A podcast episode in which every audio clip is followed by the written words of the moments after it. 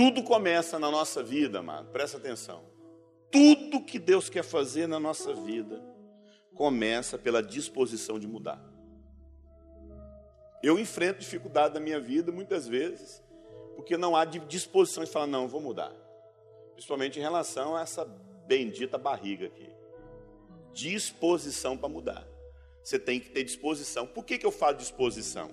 Porque Deus não trabalha no desejo. Eu tenho desejo de emagrecer, mas não é o desejo que vai me fazer emagrecer. O que, que vai fazer eu emagrecer? A, a atitude a atitude. A palavra de Deus diz, no é texto que a gente vai ler lá em Marcos 10, 17, Jesus falou: Vai, vende tudo que você tem e dá aos pobres. Mas ele, pesaroso dessa palavra, retirou-se triste porque havia muitas riquezas. Amado, esse moço quis, quis, quis seguir Jesus. Mas quando Jesus fala para ele tomar uma atitude, ele quis tomar. Ele desejou seguir Jesus. Muitas das pessoas, amado, é, têm desejo de seguir a Cristo mas eles não têm atitude, eles não têm uma decisão para mudar de vida. A nossa vida, ela é feita pelas decisões do que você toma. Detalhe, você é fruto das suas decisões. Você é resultado das decisões que você tem na vida. Sabe, irmãos, eu acredito que uma das principais decisões que nós temos que tomar na vida é em relação, como eu disse, ao nosso caráter. Como eu falei aqui, o nosso caráter adoecido. Lembra que eu te ensinei que caráter é diferente de temperamento e personalidade. O meu temperamento, a minha personalidade é completamente diferente da minha esposa. E nós temos a vida inteira para se ajustar no nosso temperamento e talvez a gente nunca vai se ajustar. Mas eu preciso ter caráter para não traí-la, para não decepcioná-la, para não cometer pecados por, por estar por, por ter dificuldades com o nosso temperamento. Você tem dificuldade com o temperamento de uma pessoa, mas o caráter que você tem te faz ser fiel mesmo tendo diferenças de temperamento. O caráter é o que te ajuda a lidar com as diferenças. Caráter doente atropela um monte de coisa e faz tudo errado porque é diferente um do outro. Temos a vida toda para nos ajustar.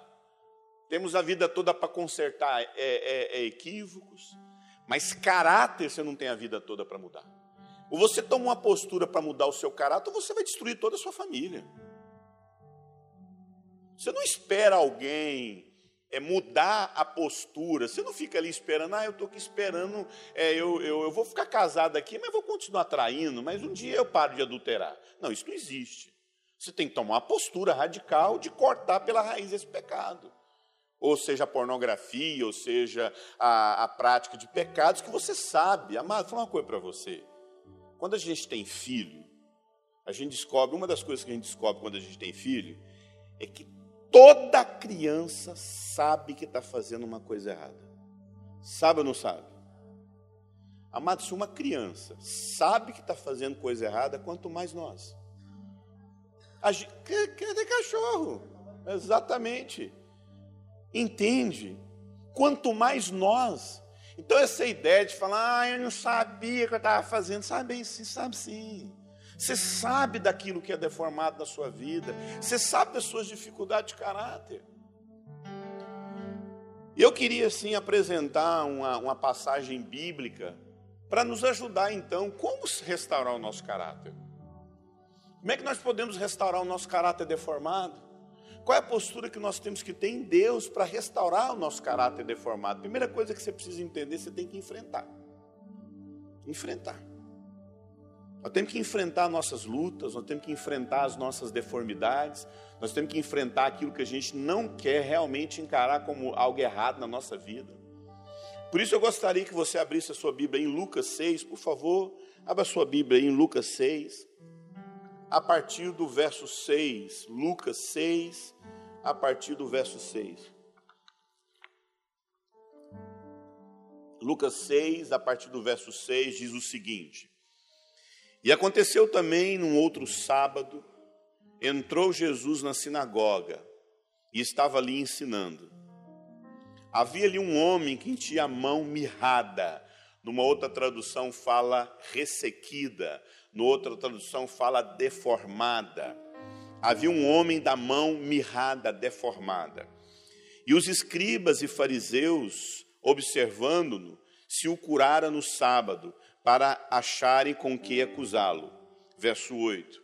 Mas ele bem conhecia seus pensamentos e disse ao homem que tinha a mão mirrada, ressequida, deformada: Levanta-te, fique em pé e vem para o meio. E ele levantou-se, ficou em pé. Então Jesus disse: Uma coisa vos hei de perguntar: É lícito no sábado fazer o bem ou fazer o mal? Salvar a vida ou matar? Verso 10 de Lucas 6. E olhando para todos em redor, disse ao homem: Estende a mão. E ele assim o fez, e a mão foi restituída e curada como a outra mão. Sabe, irmãos, eu faço parte de um, de um ministério que é, eu sou pastor de uma igreja local, de uma denominação, mas eu faço parte de, uma igre, de, um, de um ministério é, muito relevante no Brasil, que é o ministério do pastor Cote. E a gente tem ministrado uma agenda pesada aí no Brasil na área de cura e restauração. E eu já vi pessoas entrarem na nossa base, nas nossas escolas de cura, destruídas e saírem totalmente transformadas. Eu sou uma dessas pessoas que fui transformada através desse ministério. Quando eu cheguei nesse ministério, há, há mais de, de, de 14, mais de 13 anos atrás, eu tinha uma vida totalmente destruída. Mais de 14 anos, uma vida totalmente destruída, muito destruída. E Deus produziu algo muito positivo, muito transformador na minha, no meu caráter, na minha história. Mas eu já vi pessoas entrarem, como eu vi centenas de pessoas chegarem, ser, entrarem e serem transformadas. Mirinal, um irmão que eu amo demais, e foi tinha uma vida totalmente torta, foi completamente restaurado, e tantos que eu conheço, tantos que eu conheço. Mas eu também vi gente chegar nesse ministério, amado, e sair pior do que entrou. Agora, o que, que acontece com pessoas que eles entram e saem piores? Estão no lugar da restauração, estão buscando o que o outro está buscando, mas em algum momento, sei lá, eles se tornam até piores. Esse texto nos traz princípios maravilhosos de como nós podemos restaurar áreas deformadas na nossa vida, no nosso caráter, no seu casamento. E essa tão desejada cura das nossas feridas, amados a tão desejada cura dos seus, dos, das suas, dos seus traumas implica em nós nos submetermos a processos que precisam ser concluídos. Tudo que Deus faz na sua vida tem que obedecer um processo de início, meio e fim. A palavra de Deus diz que aquele que começou a boa obra na sua vida, ele vai completá-la. Então significa que Deus começa algo e precisa o quê? Completar. Deus não deixa uma obra pelas metades. Deus não começa uma coisa e abandona. Quem faz isso é a gente, amado. Deus nunca errou com a sua vida. Deus nunca começou algo e simplesmente parece que estava se envolvendo lá. Deus foi lá começou aquela obra na sua vida. Aí me aparece essa pandemia. Aí ele esqueceu do que estava fazendo com você, porque afinal de contas ele está ocupado com tanta doença. Aí esqueceu do trabalho na sua vida. Não, meu irmão. Tudo que Deus começa na nossa vida, Ele termina. E eu tenho aprendido, querido, que um dos grandes problemas no processo de tratamento das áreas deformadas da nossa vida, seja tem um principal motivo, na verdade, dois motivos. Se você perguntar para mim, Eurípides, qual seria, na sua maneira de ver, eu poderia enumerar, enumerar aí três. Como eu vou trabalhar só com dois, terceiro eu não, não preciso mencionar para focar mais os dois. Se você perguntar para mim os três, os dois principais motivos que impedem o processo de cura nas nossas feridas, nas nossas emoções, para mim é não enfrentar o que tem que ser enfrentado e não expor o que tem que ser exposto não enfrentar. Enfrentar essa doença, enfrentar o mau caratismo, enfrentar as áreas deformadas, enfrentar as doenças da sua alma. enfrentar o ódio que você tem, enfrentar a mágoa que você tem, enfrentar a rejeição que você sofreu, enfrentar a dor que você tem dentro de você e não expor isso. E não existe, amado, não existe cura sem exposição e enfrentamento. Nosso caráter deformado, nosso passado de vergonha, nossa história de dor, nossa raiva, nossos pecados, o nosso medo, tudo isso precisa passar por enfrentamento e exposição. Lembra qual foi a primeira postura que o Adão teve quando ele pecou em Gênesis 3:10? A palavra de Deus diz: "Disse Adão: Ouvi a tua voz no jardim, porque eu tive medo, eu me escondi." A gente quer esconder, amado. A gente quer se esconder dos problemas que a gente tem que enfrentar, a gente quer se esconder da deformidade do nosso caráter, a gente quer se esconder do esposo que está profundamente enfiado em desonestidade, em pecados, a esposa também. E a maioria dos problemas, amado, que nós temos na vida, eles existem porque nós sempre estamos correndo de não enfrentar. Nós vivemos a cultura da, da Olha que interessante. Nós vivemos a cultura da máscara, gente. E não é só essa máscara que eu estou falando aqui, não. É a máscara da internet, a máscara do Photoshop. A gente quer maquiar, a gente que vive nessa cultura onde a gente nunca quer mostrar a verdade. A gente gosta dos nossos acessórios, a gente gosta das nossas fantasias. Por isso, abrir nossas vidas, expor a nossa intimidade é perigoso.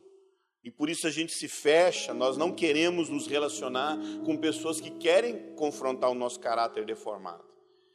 E é interessante que nesse texto vai apresentar para mim e para você processos que alguém precisa viver, de como nós temos que viver processos de cura. Esse texto que nós lemos aí, um texto muito rico, muito interessante, de Lucas 6, fala algo muito curioso, fala muito, apresenta muitos princípios de como nós podemos ser curados. Jesus, como o texto menciona, ensinava numa sinagoga diante de uma grande multidão. E havia ali, o texto fala, havia ali um homem. E o texto não fala do nome desse homem. O texto não fala quem é esse homem. O texto não diz quem realmente é esse homem, não menciona o nome dele. O texto só fala que ele tinha a mão o quê? Deformada. E é interessante que Jesus nota aquele homem no meio daquela multidão.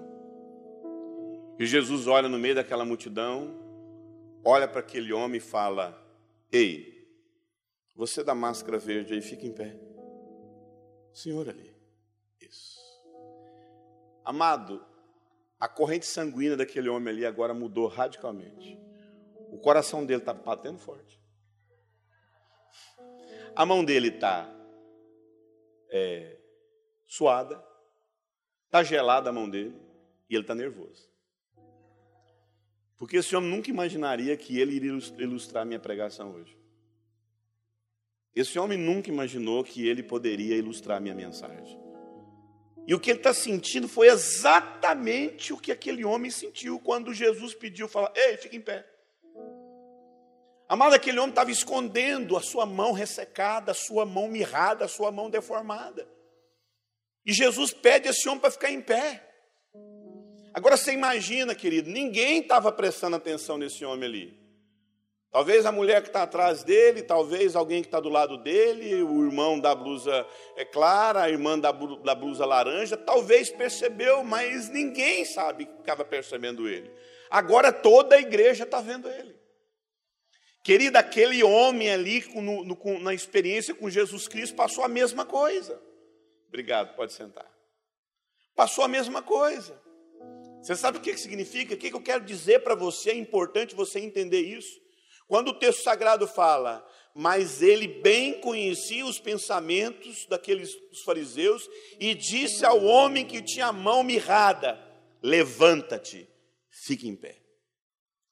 Amado, deixa eu falar uma coisa para você. nas áreas deformadas, nos pecados que a gente tem, nos adultérios, nas pilantragens, nos caixa-dois, nas desonestidades, nos pecados ocultos que a gente enfrenta na vida, nós temos que entender que a área que está deformada na sua vida precisa obedecer essa primeira postura, sair da passividade, ficar em pé.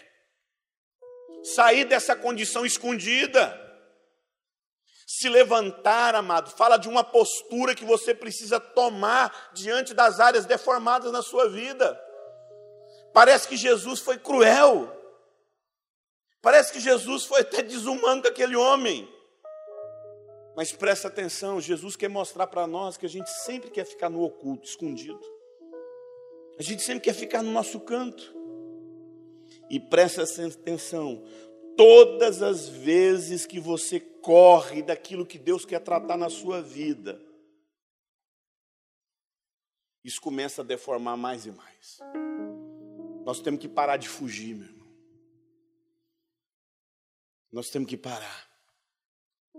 Eu nunca esqueci de um testemunho de um filme que na minha infância eu assistia. Não sei se você já assistiu o filme Refúgio Secreto. A história de, de, de da família da Corintembum. Era uma família de, de polonês que, que escondiam no sótão do, da casa deles os judeus que estavam fugindo da, do doido do Hitler. E aqueles poloneses escondiam aqueles, os, os, os judeus que estavam ali na, na, na Polônia e o, e o Hitler querendo matar ah, os, os, os, judeus, e eles escondiam os judeus lá. Até o dia que os, soldados da SS, do, do, do, Hitler, descobriu que aquela família escondia judeu. Mandou todo mundo para o campo de concentração. Lá morre o pai da Corin Tembum, lá morre a mãe da Corin, a irmã da Corin Tembum, e a, a guerra acaba e a Corin Tembum consegue ficar viva. E ela sofreu demais estupros, ela viu o pai sendo colocado na câmara de gás, ela viu a, a irmã morrendo de pneumonia nos braços dela. E ela fugiu daquela, daquele campo de concentração e ela, ela teve uma experiência muito real de conversão com o Senhor Jesus Cristo. E um, depois de um, alguns, alguns anos que ela saiu do campo de concentração, Deus falou com ela que ela seria missionária no mundo todo pregando o que Deus tinha feito na vida dela e como ela tinha sido transformada. E ela feliz da vida, isso ela bem jovem, com seus 22 anos. A Core morreu tem seis, seis anos, com quase 90 anos de idade. E a Core feliz da vida, não, vou, vou, vou pregar no mundo todo, bate alguém na porta da casa dela. Era Loren Cunningham, o fundador de Jovens com a Missão, com 20 e poucos anos também. Hoje o Loren está com quase 100 anos. O Loren chegou na casa da Core e falou: Core, Deus falou no meu coração que você vai ser missionária. E uau, Deus falou comigo também, que bênção. E ele mandou te dar essa mala de presente, Core.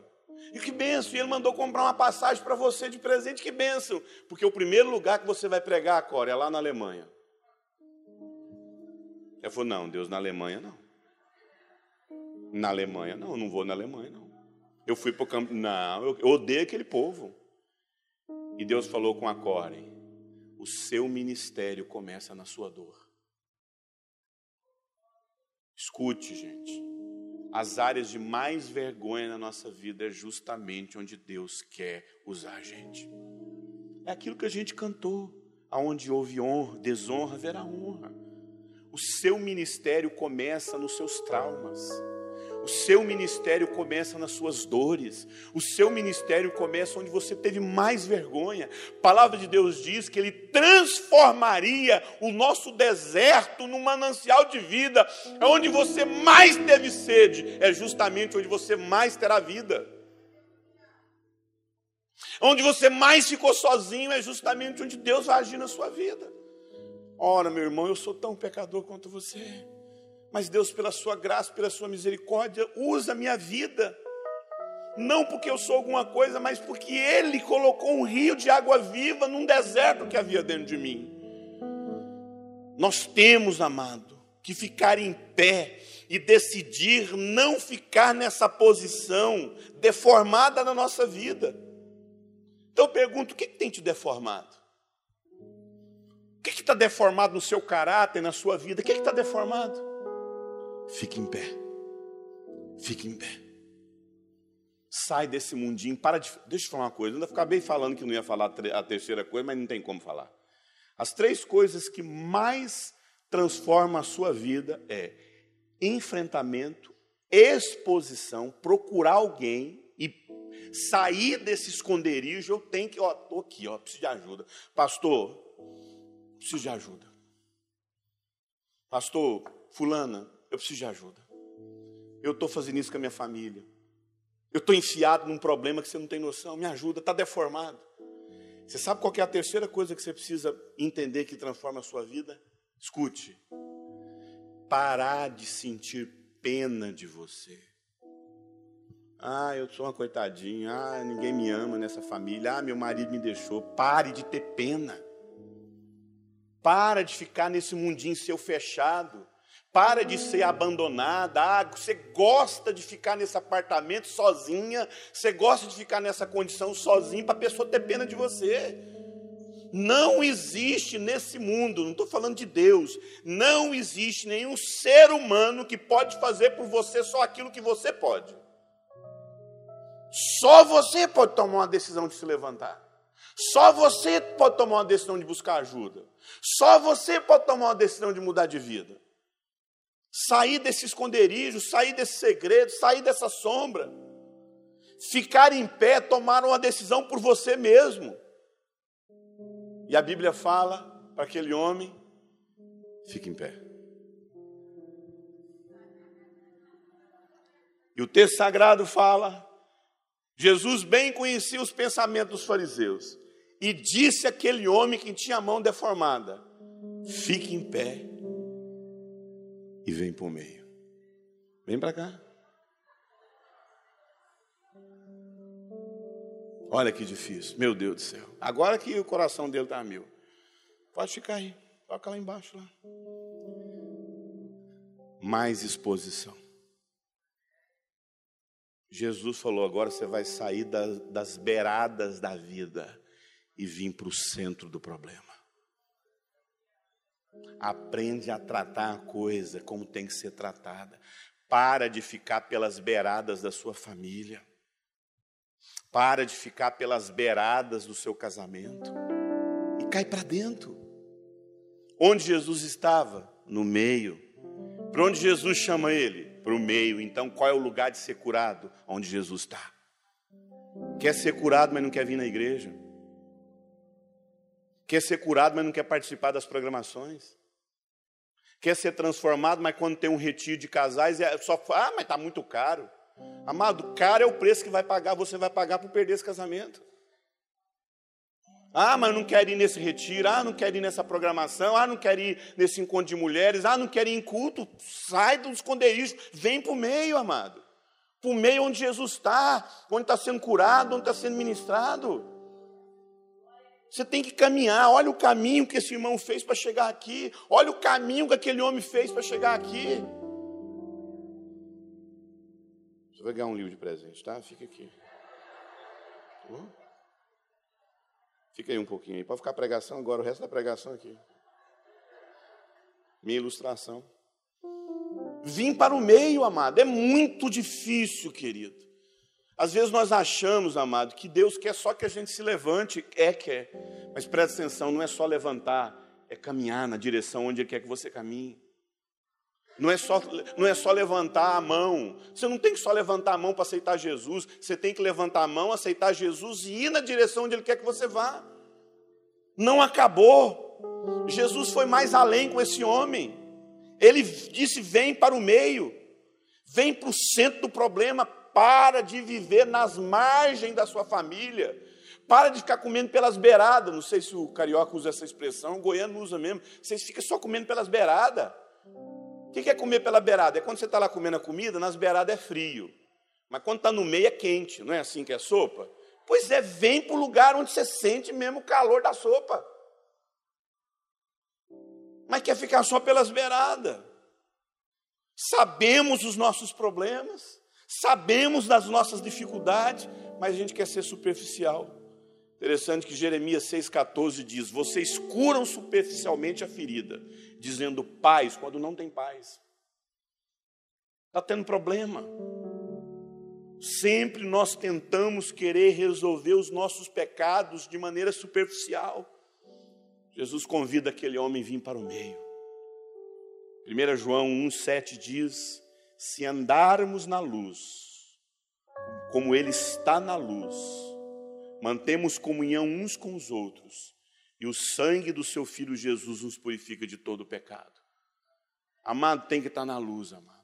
Quem está na luz está na cruz. Quem está no esconderijo está nas trevas. Deus nunca será superficial com a nossa vida, fazendo vista grossa para os nossos pecados e pelas nossas deformidades de caráter. É na luz que as coisas são tratadas. É vir para o meio que, que, que significa ser transparente. É vir para o meio que significa ser verdadeiro.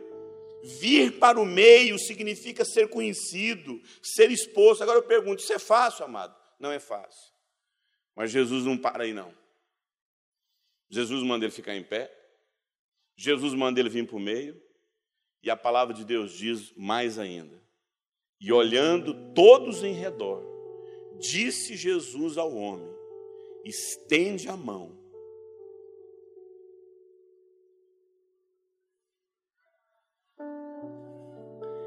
levanta, vem, estende a mão. Meu Deus, mais exposição. Manda, aquele homem estava com a mão enfiada com certeza num bolso, tentando se esconder. Jesus fala: bota a sua mão para fora, querido. Mostra o que está deformado e deixa eu te curar. Amado, sabe o que, que significa? Não basta ficar só em pé, não basta vir para o meio, você tem que ser verdadeiro. Você tem que mostrar o que está deformado. E posso falar uma coisa para você? Obrigado, querido. Depois você escolhe um livro lá para você, tá? Olha aqui, querido. Presta atenção. Nós temos que abrir nosso coração para Cristo. Nós temos que mostrar para Ele o tanto que a nossa vida está deformada, o tanto que o nosso caráter está doente, o quanto nós temos pecados ocultos na nossa vida. E posso falar uma coisa para você: Jesus já resolveu isso na cruz, já foi perdoado. Você só precisa agora chegar diante dele e expor seu coração. A palavra de Deus diz que ele não rejeita aquele que tem um coração humilde e quebrantado. Ele não rejeita.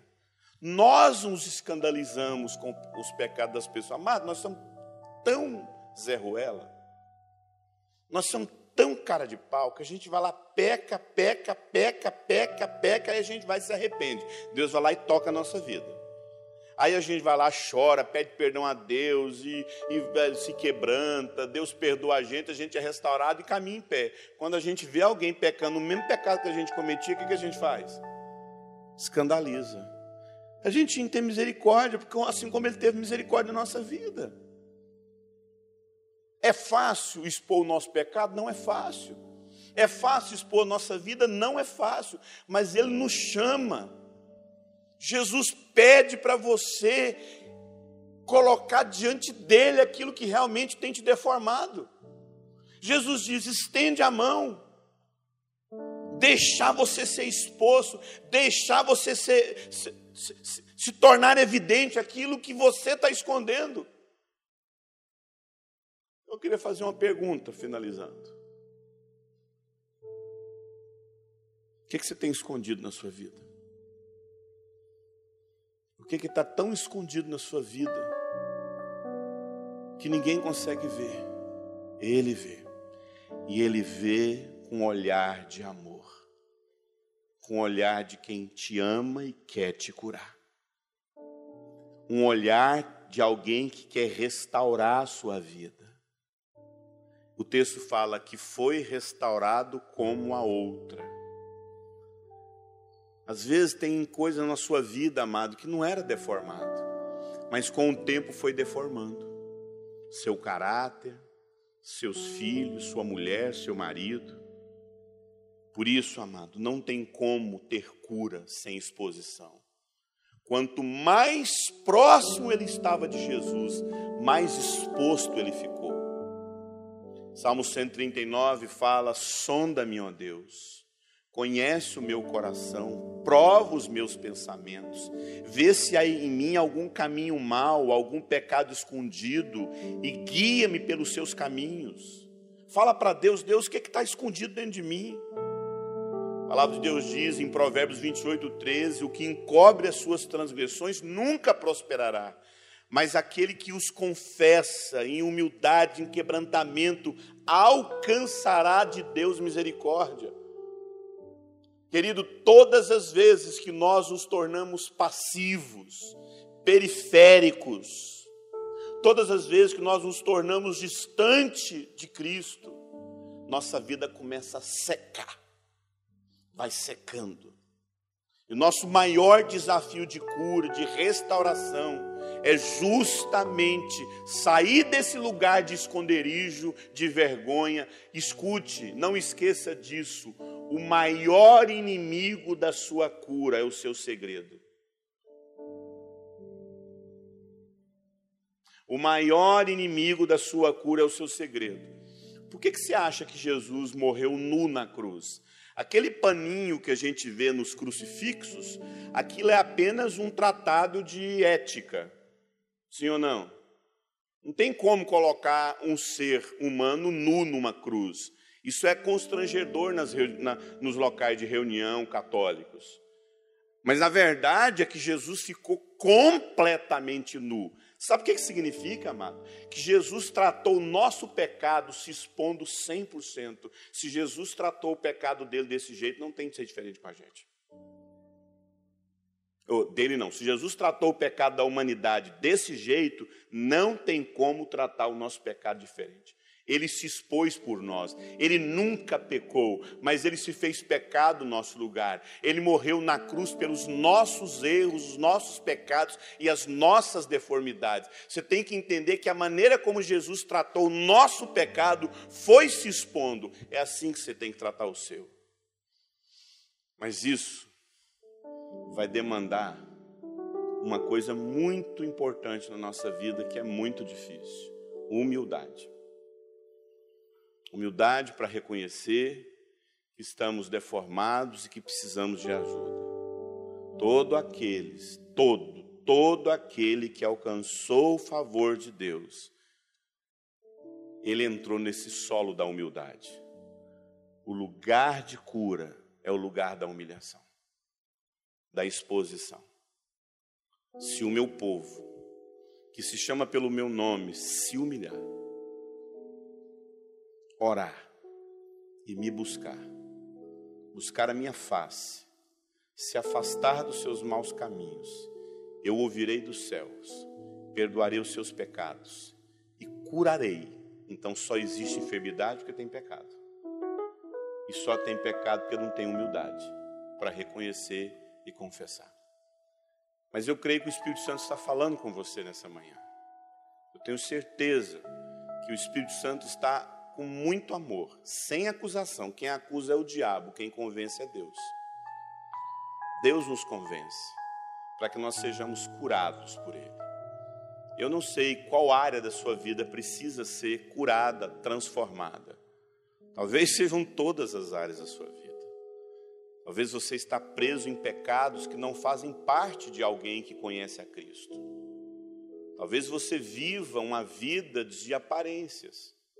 Talvez o seu casamento está entupido de adultérios, de agressividades, de humilhações. Volto a dizer, contratempos todos nós temos. Adaptações, né? essa pandemia nos deixa profundamente irritados, né? preocupados. Não é isso que eu estou falando, eu estou falando de pecados, pecados escondidos. Namorados que estão vivendo de aparência, mas têm vida de fornicação. Pessoas que estão envolvidas com muita desonestidade, envolvidos com pecados de imoralidade, pornografia, homossexualidade. Deus conhece você. Talvez sua vida é uma mentira, mas entenda é a voz do amor de Deus que ecoa no seu coração. É a voz do amor de Deus que ecoa dentro de você, falando: Eu te amo, meu filho. Você não precisa viver isso. Nós temos uma mania de todas as vezes quando a gente peca, a gente se esconde de Deus. Quando a gente peca, aí que a gente tem que correr. Meu Deus, minhas filhinhas são assim, gente. Minhas filhas, todas as vezes quando elas machucam, elas nos fogem de mim, o que, que elas fazem? Elas correm para mim. Correm para minha esposa. Corra para os braços daquele que te ama nessa manhã. Eu queria poder, porque a palavra de Deus diz, a palavra me dá autoridade sobre isso. Eu queria que você agora pudesse fechar os seus olhos. E eu gostaria que você, diante de Deus, colocasse as suas áreas de deformidade, no seu caráter, na sua honestidade, na sua fidelidade. Você tem sido infiel, infiel a Deus, infiel à sua esposa, ao seu marido, infiel ao seu patrão você tem, você tem sido escravo de pornografia, muito pecado. Se o seu coração está humilde diante do seu Deus, na autoridade que eu tenho no nome de Jesus, eu digo a você: todos os seus pecados são perdoados. Eu coloco agora, eu peço ao sangue de Jesus sobre sua vida, e eu declaro perdão sobre os seus pecados. Eu declaro perdão sobre os seus pecados. E assim como aquele homem estava com a mão ressequida, se você puder agora, como um sinal profético, levantar a sua mão e falar: Senhor, cura-me, Senhor, cura-me, Senhor. Ele, com os olhos de amor dele, com os olhos de amor, com os olhos de amor dele, ele agora toca nas áreas deformadas da sua vida. E eu gostaria que você falasse isso para Deus: cura-me, Senhor. Cura-me, Senhor. Cura-me, Senhor. Cura-me, Senhor. Cura as áreas deformadas do meu coração. Cura as áreas deformadas do meu casamento. Cura as áreas deformadas, Senhor Deus, na minha vida profissional, no meu relacionamento contigo. Cura-me, Senhor. Cura-me, Senhor.